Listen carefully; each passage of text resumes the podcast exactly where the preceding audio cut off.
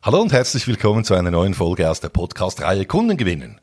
Und heute erfährst du, wie du E-Mails in der Kaltakquise erfolgreich einsetzt, um einen Entscheider ans Telefon zu kriegen.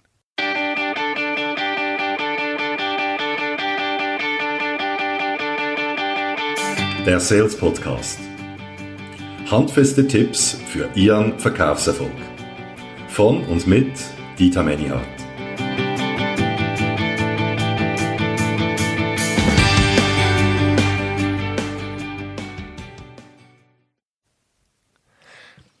E-Mails in der Kaltakquise? Echt jetzt? Ich war mehr als skeptisch, ob das im Zeitalter von 100 oder noch mehr E-Mails pro Tag, die Entscheider, meine Zielpersonen bekommen, noch wirklich funktioniert. Ja, in den 90ern, da ging das, aber heute, 21. Jahrhundert? Weil mal ehrlich, E-Mails sind ein Segen und eine Plage zugleich. Täglich werden wir alle mit E-Mails richtig zugeproppt und genauso geht es doch auch unseren Zielpersonen. Gleichzeitig allerdings sinkt auch die Erreichbarkeit von Entscheidern in der Telefonakquise enorm. Und gerade auf C-Level rennen unsere Zielpersonen von Meeting zu Meeting und sind immer schwerer ans Telefon zu kriegen.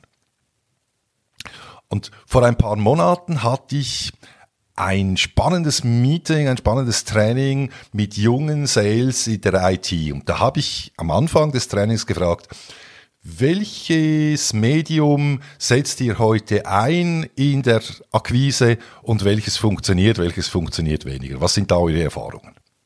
Und erstaunlicherweise haben da in der Gruppe von etwa 20 Leuten sechs Leute gesagt, wir setzen durchaus erfolgreich E-Mails ein, wenn es darum geht, Termine am Telefon zu vereinbaren mit unseren Zielpersonen. Da wurde ich natürlich hellhörig. Ich hatte ja E-Mails eigentlich innerlich schon, schon fast abgeschrieben.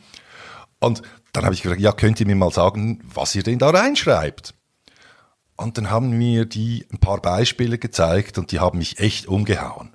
Weil diese E-Mails, die waren so enorm stark auf die Zielpersonen, deren Bedürfnisse und deren Wünsche, aber auch deren Geschäftstätigkeit ausgerichtet mit klarem Kundennutzen.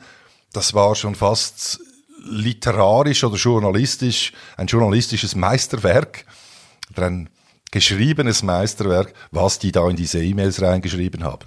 Also wirklich, es geht darum, äh, dass sie hier ähm, den vollen Nutzen für den Kunden reingebracht haben.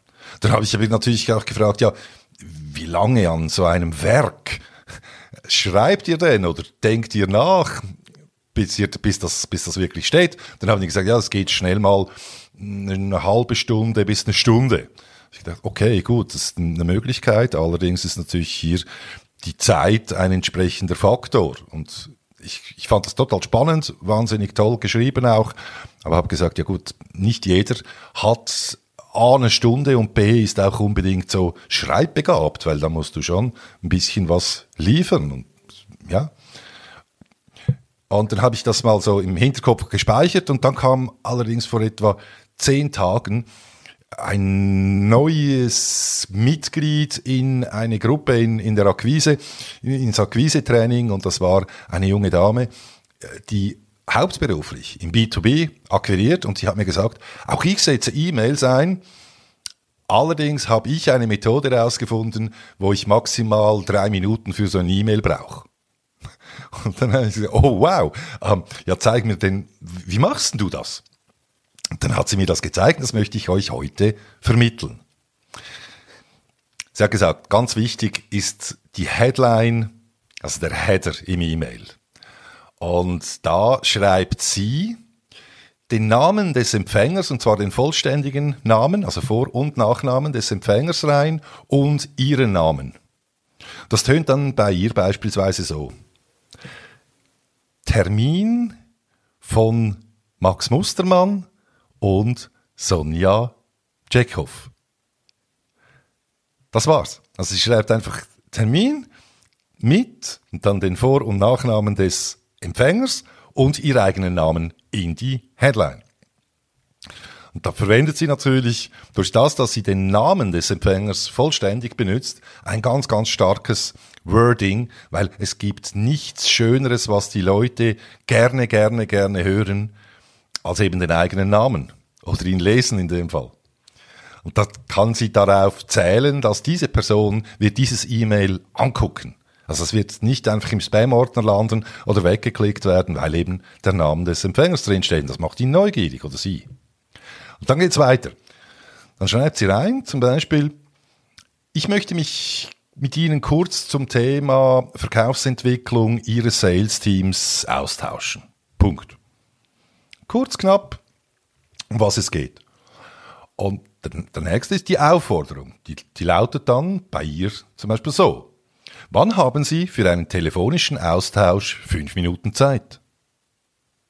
Das war's. Und jetzt der Schlusssatz. Für Ihren Terminvorschlag danke ich Ihnen mit freundlichen Grüßen, Sonja Tschechow.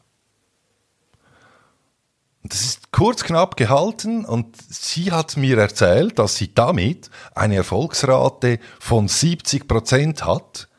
Das heißt 70 Prozent, die antworten auf dieses E-Mail und jetzt natürlich, nicht jedes dieser Antworten ist dann auch ein Termin. Es gibt auch Leute, die schreiben zurück und zum Beispiel ist bei uns im Moment kein Thema. Ähm, Sie dürfen sich aber zum Beispiel nächstes Jahr wieder melden. Okay, alles klar, CRM auf und den Termin eingetragen. Aber sie bekommt auch sehr, sehr viele Termine. Und sie sagt, so zwischen 45 und 55 Prozent kriegt sie doch Termine. Das ist eine enorme Zahl.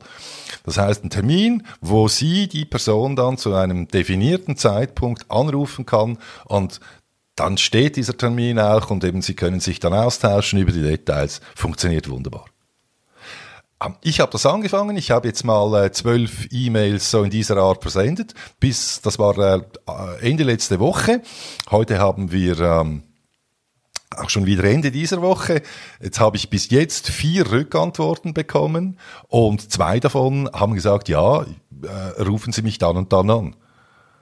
Nicht schlecht bis jetzt. Ich bin gespannt, was nächste Woche passiert. So oder so. Mich würden eure Erfahrungen auch interessieren im Thema E-Mail. Setzt ihr E-Mails ein in der Akquise oder welche sind natürlich auch andere Medien, mit denen ihr wirklich, wirklich Erfolg habt, neben dem Telefon. Würde mich brennend interessieren, lasst mich wissen. Und bis dahin wünsche ich euch alles, alles Gute, Happy Selling und bis bald, euer Dieter Menion.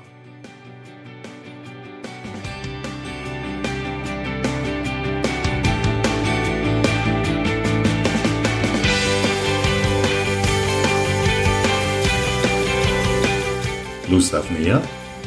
Abonnieren Sie diesen Podcast und besuchen Sie mich auf meiner Homepage manyheart.ch. Viel Spaß beim Umsetzen und Happy Selling!